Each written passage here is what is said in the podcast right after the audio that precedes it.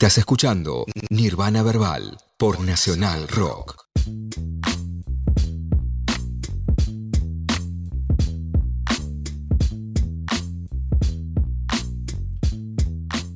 22 horas 41 minutos, luego de la charla con Fede Cabret. Hermosa charla, la verdad que disfruté un montonazo. Está, sigue con nosotros Flor Viva y vamos a hablar de un artista. Eh, un artista de la que artista. como mínimo debería hablarse más, siento Sin yo. duda. Estoy hablando a nivel hispanohablante, no creo que a nivel eh, anglosajón en todo tipo, sea Estados Unidos, Canadá. Angloparlante. Claro, angloparlante, eh, como que es al- alguien que tiene ese nivel de visibilidad que creo que amerita y se ha ganado. Pero en el mundo más hispano, mm, ¿no? Siento que realmente Sí. se le ignora fuerte. Yo creo que igual el problema de cómo se habla, eh, no solamente la cantidad de, que- de- de- de las cosas que se dicen de Beyoncé, sino eh, los términos con los que se habla de Beyoncé, como ha pasado y sigue sucediendo, y se, pues, lamentablemente seguirá sucediendo con otras pibas, es em, le queda chico realmente. O sea, decir que Beyoncé es una estrella pop, por ejemplo, por más real que sea, a mi criterio le queda corto. Es una actriz que, por ejemplo, una actriz cualquiera. Sí, bueno, es también. actriz también, pero claro, no me refería a eso. Eh, una, una artista que realmente, eh, por ejemplo, para el mundo del hip hop ha sido muy importante, para el mundo del R&B ha sido muy importante. Eh, no se habla tampoco de su rol como empresaria, como sí sucede con Jay-Z, por ejemplo, que es algo que se menciona, digamos, como que para mí hay un montón de cuestiones de las que hablamos de Beyoncé que nos quedamos cortos, pero bueno, es algo que suele pasar con un montón de artistas, eh, digo, no es tampoco específicamente de ella, Sí. pero... Creo que en el caso de ella, eh, a mí me parece como abrumadoramente machista, ¿no? Como lo que deviene de ignorar esa carrera, porque más allá del gusto, más allá, Sí, como sí. es enorme, o sea, es enorme, esa es la es palabra. alguien, eso, ¿no? Como con un vuelo, con conceptos. Una que- discografía que- una discografía increíble. enorme que ha querido transmitir eh, data Sí, pesada sí. sobre su vida, sobre la vida que la rodea, como que sea, incluso ha sido, hay, ha profu- ponerle ya que nombramos a su compañero, ha profundizado a nivel, si se quiere, temático, digo, mucho más que lo que ha hecho Jay-Z en toda su carrera, Sí, literalmente. total. De que hecho, solo uno habla de, uno ropa y de cosas que le gustan. claro. Como, uno de mis no lo estoy cuestionando, vamos Jay-Z. Lo amamos a Jay-Z, vamos a decir que esto yo lo amo de un montón desde chiquitita. Aparte. Sí, de hecho, las mejores Eh, líneas que escribió Jay-Z se las hizo a otro. Total. Eh, pero ponele, uno de mis, de mis momentos favoritos de, de la carrera de ambos es cuando se cruza ese diálogo. A partir de un momento terrible. Pero bueno, en fin, eh, que es, viste, todo el momento de 444 de Jay-Z con eh, Don't Hurt Yourself de Beyoncé, de Le- Lemonade 2016. Ese momento es un diálogo súper piola musicalmente, que es casi performático todo, es realmente increíble. Pero bueno, eh, yo, por ejemplo, encuentro que hay muchas cosas que me hacen ruido, si se quiere, de cómo se habla de Beyoncé o lo que se dice de Beyoncé, que también me pasa con Rihanna, por ejemplo. Bueno, re. Eh, que, Pero que bueno, son dos Rihanna, artistas. ponele que tiene una carrera bastante más acotada. No sé, en cantidad de discos. Sí, ponele. sí, sí, acotada, perfectamente de refiero, acuerdo. no, no. Yo te iba a meter La puntillita de que la calidad que maneja Rihanna Estamos- es otro level. Totalmente de acuerdo. absoluto. Pero sí, estamos hablando de un artista. ¿Cuántos tiene Beyoncé? Siete. Siete, es, o sea, es una Y siete carrerón, pesaditos, Por ¿eh? eso. Claro. No estoy diciendo que no lo tenga, pero es como cuando hablamos de Tupac o Biggie. ¿Entendés? Ay, no me, no me hagas este paralelismo. No, no, pero me refiero. no, pero me refiero a eso. a Como Tupac tiene Sí, sí. 2500 discos y Biggie tiene uno. Uno trascendental, claramente. Eh, Dos. Sí, pero, y aparte también es eh, esto de caer siempre en comparar mina con mina, chabón con chabón, la de siempre. ni hablar. Que aparte Rihanna y Beyoncé han salido 500 veces a decir, no, ¿qué, qué es esta rivalidad que nos meten acá? ¿Viste? Como bueno, pero hoy un, par de comentarios voy a hacer sobre algo parecido porque traje ahí unos quilombitos.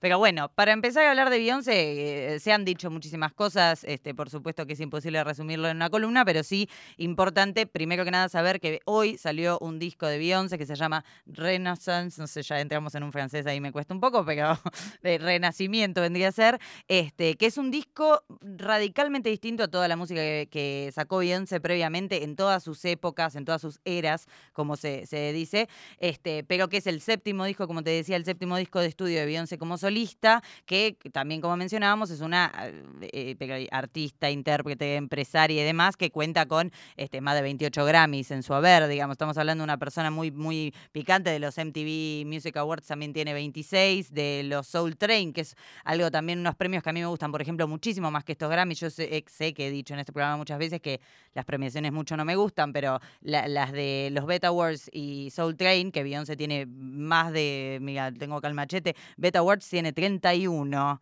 sea, eh, pero son premiaciones que me resultan más interesantes también por el tipo de, de artistas que premian y por lo en lo que se fijan también y de lo que escapan por otro lado, aunque siguen siendo premiaciones. Pero bueno, esto que decíamos, ¿no? Está activa desde 1997 Beyoncé en la música en general, este, ni hablar de que en su infancia aparte fue, este, también estuvo participando este, en mil concursos de niños, viste que en Estados Unidos es algo súper existente esto de los concursos de niños y ganándole a niñas que, que porque por supuesto se divide entre, niñas y niños, eh, pero ganándole a gente mucho más grande, digo, hay videos incluso caseros de Beyoncé cantando de chiquita que son una locura, este, es material bastante conocido, de hecho en el disco Lemonade, que es un disco audiovisual, hay que aclarar, hay este, también algún material de eso dando vueltas, pero bueno, esta artista que tiene esta tan enorme carrera, eh, incursionó en, en la exploración musical desde un ángulo que no había abarcado antes, pero que sí tiene que ver mucho con algunas vibras que ella supo transmitir en distintos momentos.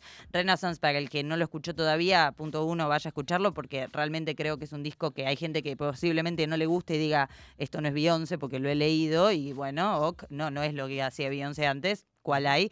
Em, pero de todas formas es un disco que si te gusta, te re gusta, yo creo. Eh, a mí no me pareció el mejor disco de Beyoncé, pero la verdad que lo disfruté un montón porque entré medio sabiendo lo que iba a hacer, que ella trata de como ponerle un soundtrack al vegano, porque recordemos que Hemisferio Norte están en verano, trata de ponerle un soundtrack al vegano desde un ángulo también eh, que ella este, en varias entrevistas ha mencionado como eh, a lo post-COVID, viste, como que volvemos a viajar, volvemos a reír, volvemos a amar, viste, como toda la secuencia de toda la, la algarabía que viene con todo eso. Y el disco realmente refleja eso y, hay un montón de cuestiones para resaltar. Se nota como siempre con Beyoncé que es un disco muy complejo en términos de lo que ella trata de decir en ese disco como, como obra completa y en cada uno de los temas en particular. Eh, pero bueno, eh, es como un disco bastante ecléctico, que es algo que ella supo hacer varias veces, pero desde un ángulo que homenajea mucho muchas cosas, pero principalmente lo más notorio es la música house, eh, el origen del disco, tiene diálogos que ya ha tenido anteriormente, pero eh, diálogos musicales con Diana Ross, por ejemplo, en el último tema del disco, eh, y, nada, maneja como una amplitud muy, muy, muy, una amplitud muy amplia, valga la redundancia, este, con este, mucho, pero mucho, pero mucho sampleo, eh, que ahora pasaremos a hablar de eso en un cachito también, pero este, lo cierto es que a pesar de, bueno, teniendo estos diálogos y demás, lo ha hecho anteriormente, quizás esta no sea su momento más creativo en ese sentido, o, por lo menos esa es la forma en la que lo noté yo, este, porque por ejemplo en Naughty Girl también tenía un diálogo con, este, con Donna Summer y era, viste, como... em, uno- nada que ver, digamos. Dije, antes, claro, dije Diana Ross, era Donna Summer, chicos.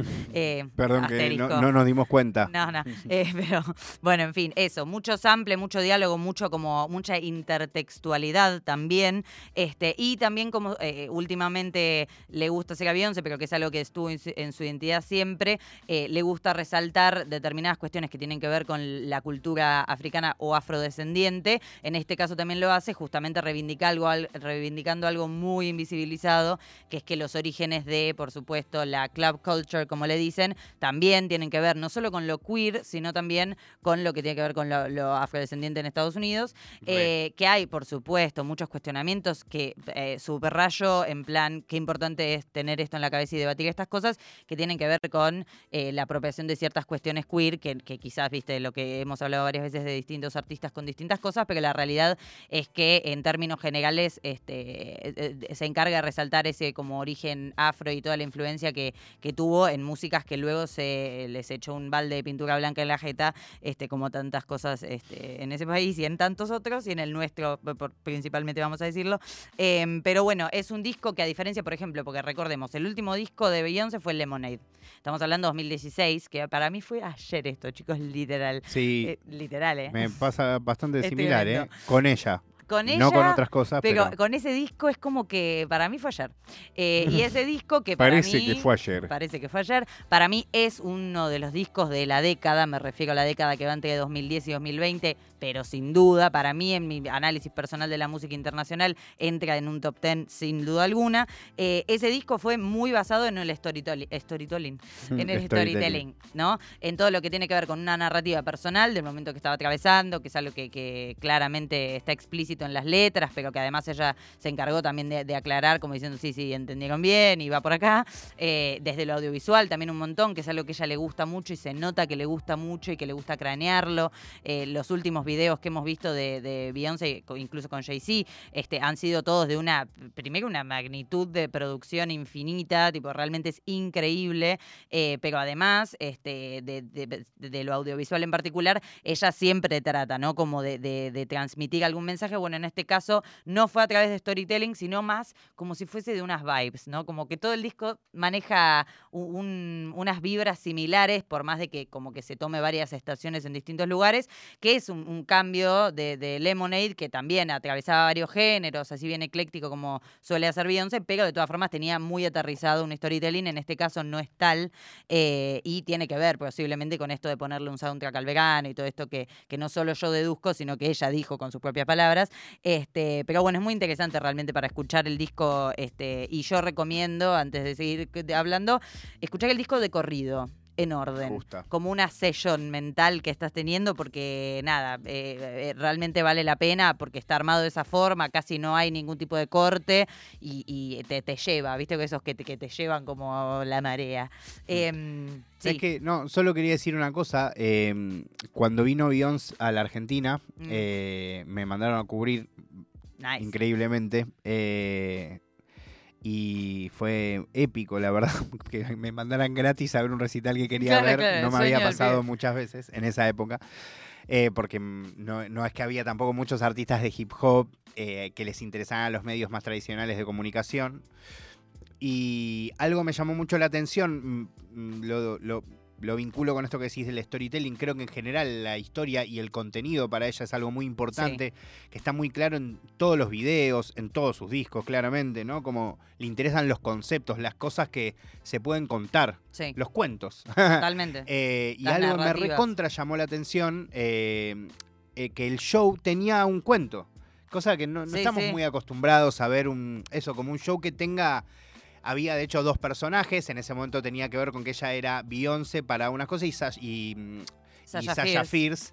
Eh, y como que todo eso era la historia y que tenía, obviamente, eh, venía con un tipo de música que era la que estaba expresando y cuando se cambiaba tenía con otro, con otro outfit y obviamente con otra actitud, con otra energía.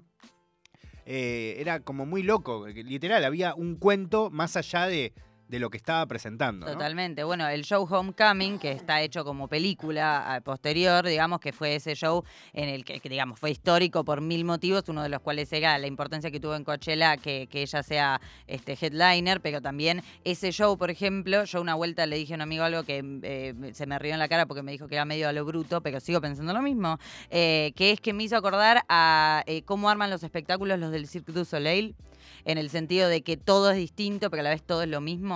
Y un poco ella suele hacer eso, como vos decís, en todos sus trabajos, de una forma o de otra, y fue avanzando en la forma en la que ella elige hacerlo, obviamente con más producción, más presupuesto y demás, pero también con más eh, experiencia y más, este, por, como más puertas para abrir en el sentido de esto, ¿no? Lo audiovisual, que en Lemonade fue muy importante, muy importante. No es lo mismo escuchar el disco sin ver lo audiovisual. Ella también hace algo que hace mucho Rosalía, que hace mucho Kendrick Lamar, que es meter muchas referencias a artistas visuales. Recordemos, bueno, el ejemplo más claro posiblemente sea Ape Shit con, que es con Descartes, o sea, con, con Jay-Z, este, que tienen un disco eh, piola, ponele, vamos a decirlo así, no, no es una locura, pero está bueno, tiene un par de temas muy buenos.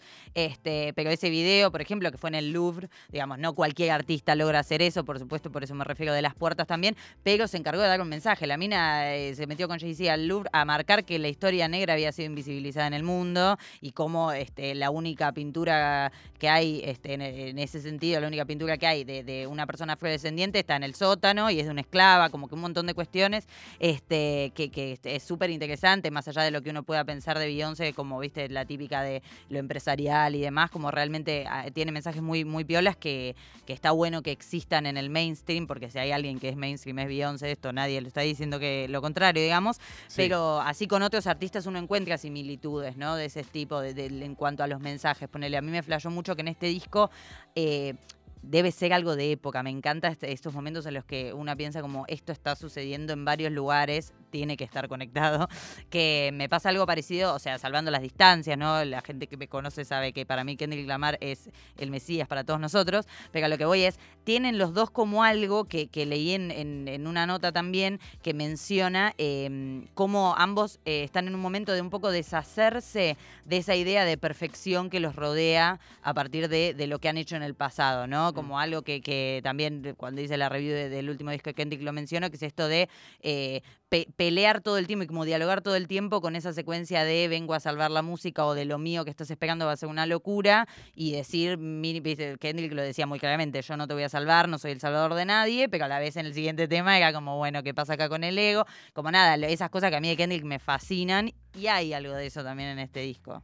Coincidimos que de todas maneras todos los, o sea, el camino del héroe, por ponerlo de, los artistas que nos gustan, que no es obviamente no es un camino del héroe, o el sueño americano. Uy. es un chiste, pero es ese. O sea, lo pienso, lo estabas nombrando y me empezaron a venir a la mente solo vinculado al hip hop, no sé, Lorin, eh, que tuvo su Miss Education eh, y sacó, ya se le sí, con prendió fuego el patty, sabe, sacó Unplug para... Pero es que es real, es lo mismo que le pasa a todos. Sin embargo, creo que eh, algo determina. André 3000. Total. Eh, no sé, pensémoslo en cualquiera. Kanye. Bueno, Kanye.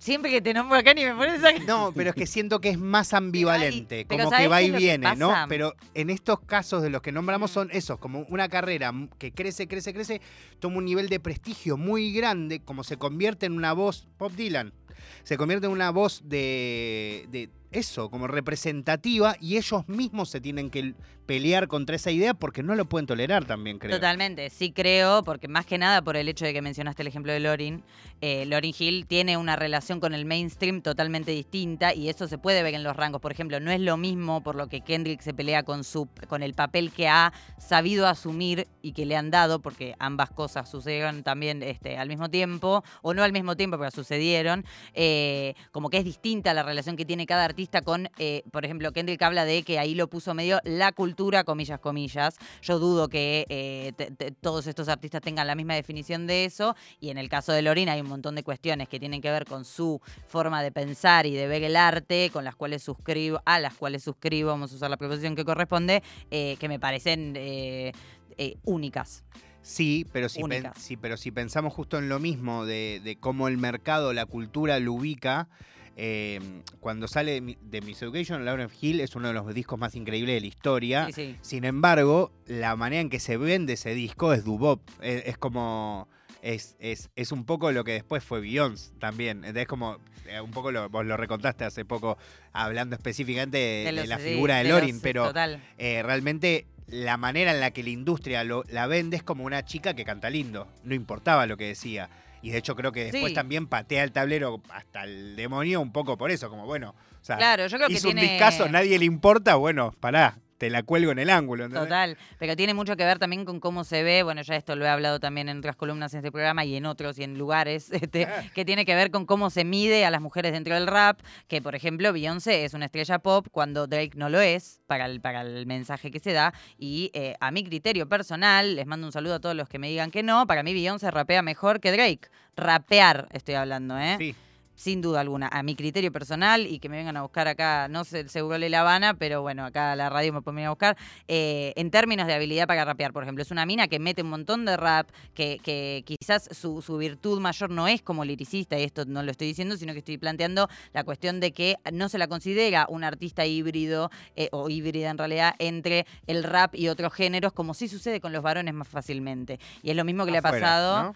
Sí, sí, total. Estamos hablando más de- Sí, del sí, sí. mainstream internacional, a eso me refiero, pero que es lo que suele pasar en general y que le ha pasado a un montón de, de- de artistas. Digo, estamos hablando de un planeta, la Tierra, en el que Missy Elliott no está en ningún top 5 bueno, de mal, nadie. mal, mal, mal, Eh, mal. Y acá me, me pondría de pie, pero me queda lejos el micrófono, porque cada vez que nombramos a Missy Elliott hay que hacer acá una oda. Pero sí, estamos de acuerdo. Nada, en fin, eso. Bueno, pero la la conclusión de esta primera parte tenía que ver con que les recomiendo el disco como para escuchar algo distinto. Este, después de la columna tengo un temita también para escuchar, este, para que experimenten ¿eh? un tentempié de, del disco. Traje lo que pensé que podía ser quizás algo así.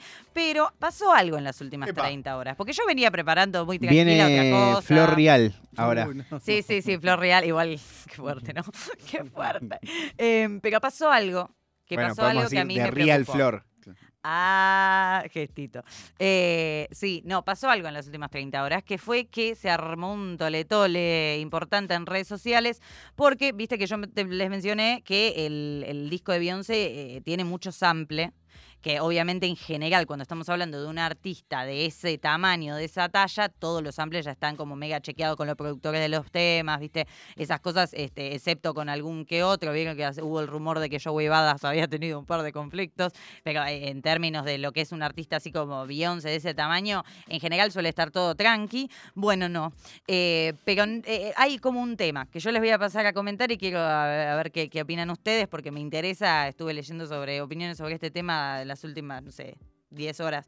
Em, Claro, porque Porque- Flor es bilingüe. Claro. Este, hay un tema del disco de Beyoncé que se llama Energy. Que ese tema, eh, que está bueno, vale aclarar al principio, eh, samplea tres distintas canciones, este, una de las cuales es un temazo que marcó mi infancia como pocos, que es Milkshake de Kellys, que eh, aparte agrego para las personas eh, de bien Perdón, les como pido yo. mil dis- sí. No, que de repente arrancó mi celu. Eh, no, hay, eh, agrego para las personas de bien, que es un tema que aparece en la película Chicas Pesadas, que es algo que es cultura general, chicos. Alta película. Alta película. Em, pero bueno, ese tema de, de Kellys em, está ampliado, es bastante sutil, pero está. Producido em, por Neptunes. Ahí está. Eh, ese tema en el, en, está ampliado en esta canción. ¿Y qué pasó? Vieron que yo les decía que al principio del programa que el disco se filtró, el disco de Beyoncé, un par de días antes. A mí no me llegó, pero eh, me enteré que se había filtrado. Eh, ¿Qué pasó? La gente empezó a decir, ¡fuah! Qué buena colaboración que haya metido acá el tema de Kelly, porque Beyoncé nombra a los intérpretes de los temas en eh, como la contratapa vendría a ser del disco físico, pero bueno, los créditos. eh, nombra y nombra a Kellys. Eh, y la gente empezó a decir que espectacular esta junta, grosas, etcétera, etcétera. ¿Qué pasó? Kelly dijo, ¿qué junta? Esto es choreo. Así, ¿eh? Corta. Dijo el equivalente a choreo en el idioma inglés. eh, y eh, se picó, se picó fuerte, porque no solamente dijo eso, sino que hay que recordar algo muy importante que Ellis hace bastante tiempo, bastante es bastante, viene denunciando que hay una situación con los de sus derechos sobre su música, que ella no tiene acceso a esos derechos y que sí tienen acceso a esos derechos los que fueron productores, pero que en ese disco en particular ella figura como intérprete y no como nada más. Por lo tanto, los derechos de autor no, ella no, no realmente no tiene jurisdicción, si se quiere. Eh, que sí tiene, por ejemplo, Neptunes, eh, la gente de Neptunes, que sí tiene eh, Pharrell Williams. ¿No lo era? Pregunto. Eh, ¿Ella? Estoy haciendo la pregunta de abogado del diablo. Para, si no era qué. Si no era solo intérprete. Bueno, ahí está el tema. Ahí está el tema, en realidad. Ahí está como el conflicto, porque hay voces contradictorias acá, ¿no? Ella dice que ah, eh, participó en otras cosas. Ella dice también que, como en plan intérprete, tiene que tener derechos sobre otra cosa también, pero que me parece fundamental subrayarlo como buen debate, incluso, em, porque siempre que pienso intérprete, pienso Mercedes Sosa, por ejemplo, y ahí me O cambia un poco Herrero. la tortilla, claro. Em, pero bueno, pasan esas cosas que son como debates súper interesantes que realmente cambian la vida de gente, aparte.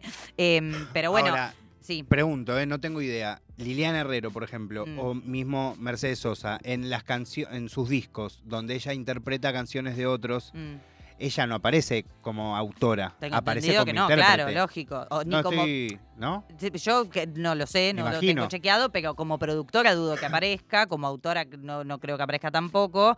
eh, pero bueno, es un tema, yo calculo que dependerá Sí, eso como sí. productora del fonograma sí, sí eh, porque es de ella. O sea, es un fonograma de ella, Claro. pero no como Pero no, claro, de autora. los derechos de autora, a eso que me refiero específicamente. Claro, lo que no sabemos tampoco es cuán- si hay una gran, por ejemplo, no sabemos si ganan o no los intérpretes en Estados Unidos, por ahí no ganan. Sí, es que aparte no solo que, que si ganan o no ganan, acá el tema es que ella dijo, a mí nadie me avisó de esto, yo me enteré de la misma forma que se enteró la gente que me felicitó, digamos. De hecho, posiblemente se haya enterado porque la felicitaron. Ahora, ¿qué pasa? Ella hace rato viene hablando de este tema de Farrell y viene ah, eh, denunciando una situación que para entendamos acá en Argentina, muy similar a la de Paulo Londra, para que tengamos ahí como un, un paralelismo. Lo que ella viene denunciando este, es eso. Y eh, eso, ¿qué pasa? Beyoncé sí la puso en el crédito del disco, pero esto, no, no hay ningún tipo posiblemente de regalía para Kelly, por supuesto, pero además tampoco había una aprobación de su parte. Entonces, no solamente dijo que había sido un robo, sino que sacó un par de videos en redes sociales en los cuales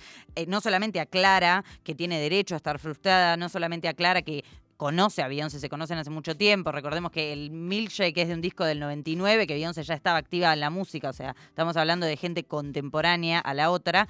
Em, pero además dice, tenemos amigos en común, no se encargó de contactarme, incluso pone un ejemplo de una artista, viste, no conocida, que no, viste, ella dice, somos mujeres, somos mujeres negras, acá hay un gesto que está faltando, que habla de la necesidad de cierta decencia por parte del artista, eh, que dice, viste, como esto, esta chica que no tiene nada que ver con nuestro círculo, me vino a consultar y eh, aunque, o sea, ella dice, incluso aunque yo te fuera a decir que no, y lo ibas a hacer igual, ella lo que está diciendo es, a mí nadie me avisó nada. O sea, yo figuro en la contratapa un disco de Beyoncé y yo me entero así, de esta forma.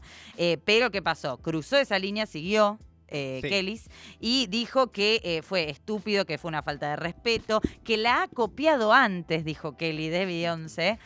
¿Te, te puedo decir algo que estás haciendo? ¿Qué? Estás haciendo algo muy fuerte conmigo. ¿Qué Yo no sé si vos sabías, pero Kelly es de mis artistas preferidas Te, de toda te la juro que me historia. imaginé igual. Lo- la vi venir esta. De toda la historia y me la Por está- eso te trae me- las me dos quiero, campanas, me quiero, o sea, quiero dejar de escucharla ahora. No, se picó. No, pero me parece terrible lo que estás contando. Sí, sí, sí. Porque eh, siento que realmente lo único que efectivamente quería poner es gracias Beyoncé. No sé si es eso, digo, yo, yo no soy muy amiga de, de- de como eh, adivinar las intenciones de las otras personas. Estamos haciendo re psicología barata, Claro. zapato de goma, Boca pero... de jarro salpado esto, pero, eh, pero la- entiendo pero- lo que te pasa. Pero, no, pero me refiero es, o sea, le molesta que no haya ido directamente a preguntarle la persona que puso un crédito que podría no haber puesto. Claro, ahí está el tema, que es como un poco, viste que yo te dije que te iba a traer contradicciones. ¿Qué es lo que pasa? Ahí hay un problema que es el siguiente. Beyoncé posiblemente, o sea, esto acá también, no- Beyoncé no salió a responder nada, ni nadie no de lo su va a producción. hacer, nunca lo va a hacer. Eh, Beyoncé, ¿quién le va a No, contestar? obvio, nunca lo va a Eh, hacer. pero digo, eh, de hecho dice feliz cumpleaños con, viste en la web y todos los No, sitios, como es que no más, tiene que mueve un dedo y la a gente Beyoncé se es comunica más por capaz ella. de producirle un disco. Sí, claro, todo No. puede pasar, porque aparte eh, Beyoncé ha tenido peleas y reconciliaciones con todo el mundo. Recordemos Sí. Destiny Child como ejemplo. Eh, Bueno, pero sí, digo, sí. ni, hab- ni hablar, ni hablar. Eh, pero digo, también es, eh, es muy fuerte el hecho de pensar que Beyoncé posiblemente chequeó con los productores. O sea, Beyoncé, y cuando yo digo Beyoncé me refiero a Beyoncé y sus productores, Beyoncé y su equipo, que es algo medio raro de decir porque Beyoncé es Beyoncé y, y cada artista es cada artista y a mí no soy tampoco muy amiga de esto de decir el equipo de y limpiar la imagen de los artistas porque en realidad si el artista no está vinculado con su propio arte, ¿qué está pasando? Por lo menos a mí me genera eso algunas situaciones que, suceden en la vida cotidiana todo el tiempo. Em, pero de todas formas sí es como para pensar, bueno, ¿qué, ¿cuál fue el camino de Beyoncé y su equipo de producción y su equipo de abogados posiblemente? Porque de los samples no se encarga, de los samples de Beyoncé me estoy refiriendo, no se encarga el vecino que justo pasó, se encarga un equipo que realmente tiene, la tiene clara legalmente y tiene todo atado el tema de los samples. Pero bueno, eso, ¿cuál fue el recorrido de esa gente? Esa gente posiblemente limpió ese sample, como se dice, este, y así como ese, limpió tantos otros, porque como te decía, el, el disco está lleno de samples, e incluso después de todo el, el problema que, que saltó ahora en las últimas 36 horas como muchísimo de Kellys, eh, tampoco bajaron el tema, digo, como hay algo de lo legal que debe estar bien hecho según los papeles. Y eh, eh, eso es lo que pasa también. Si ella la puso a Kellys en la contratapa, que en la, en la contratapa digo porque pues anciana, pero digo en los créditos, Ajá. eh, y no figura ni Neptunes ni Farrell, no figura como figura Kellys, hay algo ahí que es raro, pero raro en qué sentido? No solamente raro tipo repudiable, sino también raro para pensar como, bueno, acá hay una intención que ella podría, es lo que vos decís, podría no haberlo puesto. Entonces, este, también como para tener en cuenta que no ante cualquier quilombo que escuchamos tenemos que elegir un lado, es importante tener en cuenta este tipo de complejidades que van más allá de lo musical y traspasan a lo legal, este, porque digo, hemos tenido muchas situaciones de ese estilo siempre, pero ponele ahora mucha gente estaba reviviendo todo lo que pasó justamente con de pie todo el mundo, Missy Elliott, eh, con ese tema que en el que estaba Bad Bunny y no me acuerdo quiénes más estaban, pero que también, que ganó el juicio Missy Elliott, porque le estaban usando el, el tema sin haber, como, viste, cleared el sample. No, Eh, bueno, es distinto ahí. Claro, pero lo que voy es, digo, este tipo de escándalos que, que siempre sucedieron hoy en día con un montón de cuestiones que tienen que ver con la comunicación, los medios, las redes sociales, etcétera, eh, podemos ver como un poco más de todas las complejidades que hay, todos los tipos de casos distintos que hay. Eh, hemos tenido eh, en, en Argentina mil casos también similares que posiblemente nos enteramos del 5%. Entonces es como un montón de cosas para considerar, pero sí me pareció muy fuerte porque yo leí las declaraciones de Kelly y quise ir, por supuesto, hashtag periodismo, a ver el video de Kelly. Porque yo dije, no, o sea, no puede haber dicho que Beyoncé es estúpida y que la había copiado antes. Quiero eh, quiero preguntarte, Manu, que cómo lo ves, o esto más allá de conocer el caso, yo también me enteré por Flor, pero, pero sin antes decir que no sé, nunca lo sabré, si es una cuestión recontra mega machista y patriarcal o si tiene que ver efectivamente con datos de la realidad, pero yo, que soy, lo único que puedo decir es eso. Yo, Facundo, de casi 40 años, hace muchos años que soy fanático de Kellys como fanático de Kellys, tengo un disco preferido de ella, un disco viejo, muy viejo, que no, por ahí ella ni recuerda. Nada, seguro que recuerda. Y yo siempre tuve una interpretación sobre su carrera Mm. que tenía que ver con que era un intérprete, con que literalmente cantaba lo que componían los Neptunes, incluso es- es- era una producida por Neptunes en la época en la que los Neptunes armaban lo que ellos llamaban clones. O sea, literalmente armaban artistas completamente, se metían en las letras, en los Claro, videos, literal, como decís, armaban. armaban clones, o sea, armaban eso, artistas, ¿no? Y, y los hacían sonar de una manera. Insisto, lo quiero aclarar, nunca sabré, eh, salvo que hable con Kelly directamente, La llamamos o al con aire. Farrell, eh, o con Chadugo, si esa idea que yo tengo se condice con la realidad o es un poco lo que ellos también vendieron por eso, la, enorme cantidad de injusticias que han vivido miles de artistas a lo largo de la historia.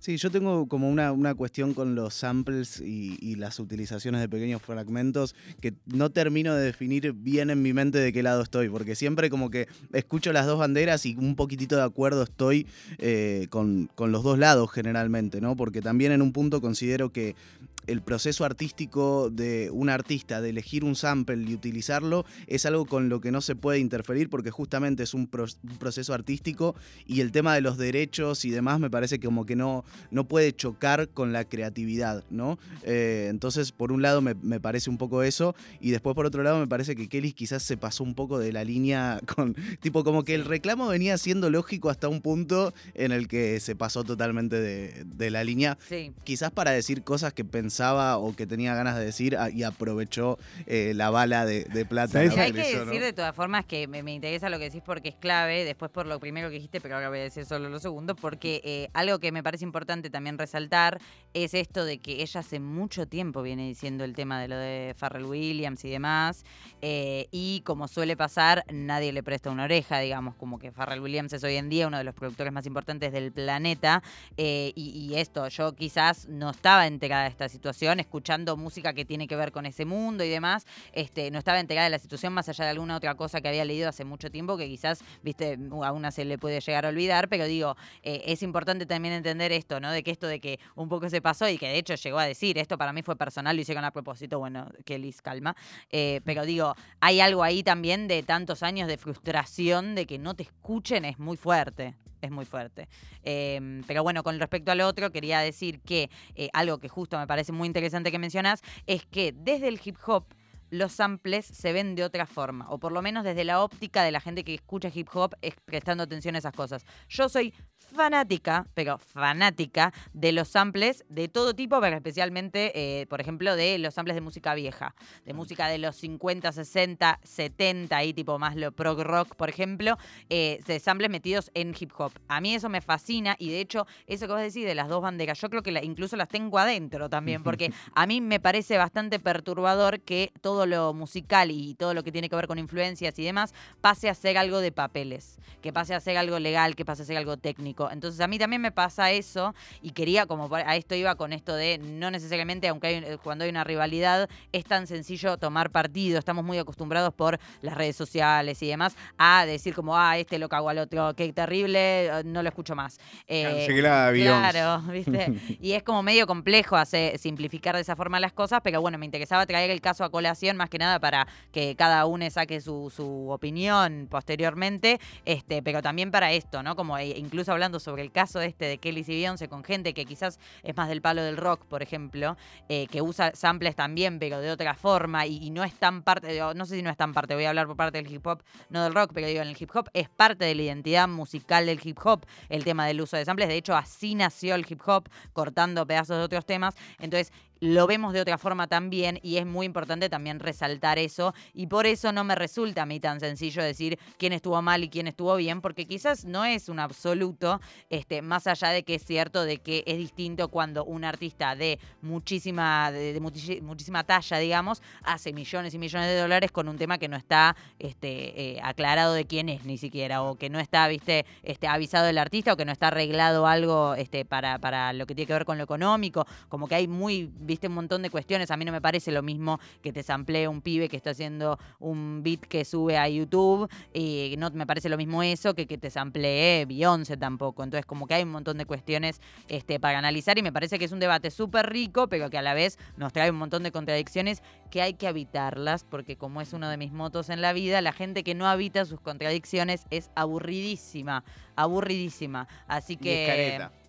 Totalmente, y bastante planos en general. Este, así que nada, me parece interesante traer esto porque yo, como bastante fanática de Beyoncé que soy, y especialmente de su costado, incluso más, más rapa, que lo tiene, aunque mucha gente elija no verlo, este, la verdad que fue como un montón de información. Eh, pero yo realmente disfruté el disco y, hubo como un montón de cuestiones este, también sobre esto que te mencionaba antes, que no me voy a extender porque ya que estuve hablando un montón de tiempo, pero esto de eh, qué pasa con el estilo de música house y cómo está influyendo el hip hop últimamente. Quiero que presentes la canción, obviamente separé algunas cositas para que escuchemos después, eh, pero eh, sí, de todas maneras, nada, me genera mucha intriga, porque, a ver, por un lado, pienso varias cosas, no sé quién produjo ese tema particularmente, eh, Energy, pero primero me pongo a pensar, Beyoncé, ¿era consciente de lo que estaba sucediendo? Del sample yo tiendo a creer que sí, porque ella grabó sobre eso, pero... Sí, aparte como te digo, es un disco que homenajea mucho. Claro, pero a la vez me pongo a pensar, si ella sabía el sample y si ella, pues yo tiendo a creer que es una persona informada, por ella se mete mucho en su laburo. Por eso, ella sabía de la cuestión legal que ya tenía Kelly con Farrell. Entonces, así todo deciden poner la canción igual pero a la vez deciden poner a Kellys y no a Farrell. Claro. Con lo cual también ahí hay una vuelta, que está evidentemente intentando equiparar algo. Mm. Pero por ahí no, por ahí es solo casualidad. Esa no es la manera. Eh, no, eso puede ser, eso es algo que tiene que definir Kellys. Pero estoy intentando ponerme en el lugar de Beyoncé. como siento que si lo hubiese registrado. Como eso no termino de entender. O sea, registró que iba a tener un problema y decidió avanzar igual, pero poner Kellys para minorarlo o simplemente no sabía del conflicto ese y simplemente, como decía Manu, una cuestión más creativa, tipo, che, ampliamos a Kelly, sí, pum, pum, listo, chau. Claro, exactamente, por eso este que el título de, esta columna eh, un poco tenía que ver con las contradicciones de toda esta situación, em, pero bueno, nada, es un montón, ¿viste? Es como eso, me parece muy interesante para seguir discutiendo porque en el hip hop es un terreno donde estas cosas pasan una banda eh, y donde los artistas de ese talle también están acostumbrados a, a dejar todo limpito para la salida de los discos porque saben que si no, viste, hay juicios de por medio y cosas. Entonces, nada, es súper interesante ver esto, ¿no? Como todas las contradicciones de, bueno, pero Beyoncé si sabía por qué lo hizo y si no sabía por qué lo hizo, es como muchas preguntas que tenemos. Preguntas, nosotros tenemos preguntas. eh, pero bueno, el tema que traje de todas formas no es ese, quiero decir. eh, porque por las dudas dije, mira, no quiero hablar nada. No, mentira, no fue para tanto. Pero sí quería traer el single que salió previo al disco, que adelanta mucho lo que tiene que ver con la esencia del disco, que se llama Break My Soul, que está, este, creo que hace, no sé, dos semanitas, tres semanitas, una cosa así, este, porque fue más o menos para la misma época que salió el disco de Drake, así que debe haber sido dos, tres semanitas atrás, que de hecho se habló mucho de Drake esperó que salga lo de Beyoncé, Drake se enteró que Beyoncé iba a hacer house, o Beyoncé se enteró como, bueno, todo un lío, este, y que eso, que lo que te decía al principio de la columna, a mí me interesa resaltar que los artistas latinos que tienen que ver con el reggaetón, que tienen que ver con el trap y con otros géneros también aledaños, eh, habían hecho esto antes y justamente hay un periodista este, que, que tiene un, un newsletter que recomiendo que se llama Cabbages, como, cabbages como repollos en inglés, Cabbages Claro. Hip Sí, Hop. Todos sabemos cómo se dice repollos en inglés. A ver, cabbages. Voy a comer un bullying ahora. Por Dios.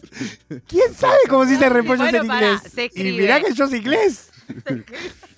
Claro, ahí va. ¿Cómo a se llorar. escribe Se cabbages? escribe C-A-B larga. B larga de vuelta A-G-E-S, que es un newsletter sobre hip hop que tiene muy buenas entrevistas, muy buenas entrevistas, eh, y que justamente ese periodista resaltó el temita de que, ojo, porque acá están disputando a ver quién fue el que está metiendo el house en la industria y los artistas latinos que la están recontra remil pegando, por ejemplo Bad Bunny, han incursionado en esto mucho antes y sin embargo es eso, ¿no? El crédito no se lo pueden dar nunca a un latino, ¿viste? Aunque tomen su influencia, es muy difícil que el periodismo de música yankee, para empezar le dicen latina a Olivia Rodrigo, yo estoy recaliente ya con todo, pero bueno, un montón de cosas que están pasando. es que, se llama sí, Olivia Rodrigo, ¿no? Claramente, La suena latino. Es la literalidad. Y la piba aparte es como que te diga, o sea, están ignorando su legado y todo porque es como que te diga, no sé, Filipina, la verdad pido disculpas porque no me acuerdo, pero este nada, cualquier cosa. Pero bueno, esto muy interesante este tema para escuchar y también traje eh, el tema Sorry que seguramente sonará en algún momento, que es de Lemonade y que es uno de mis favoritos, así nos vamos con un poco de historia de Beyoncé.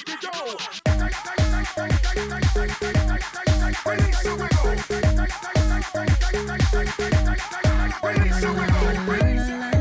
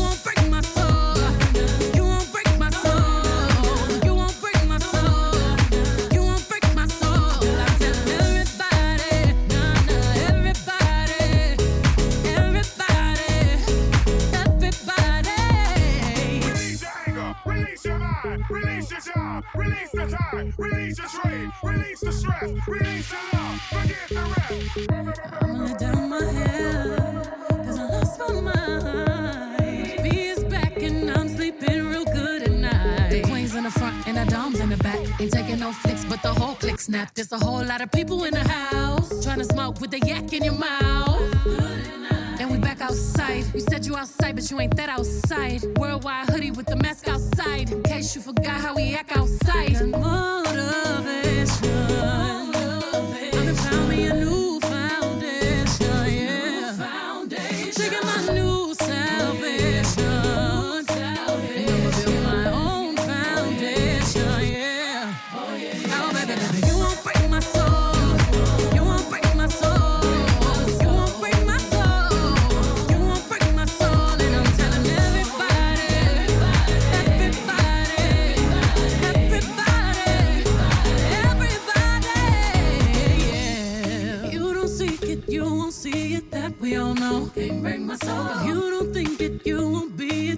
ain't yours. Can't bring my soul. Trying to fake it never makes it. That we all know. Can't break my soul. Can have the stress and I take less. I'll justify love. We go round in circles, round in circles, searching for.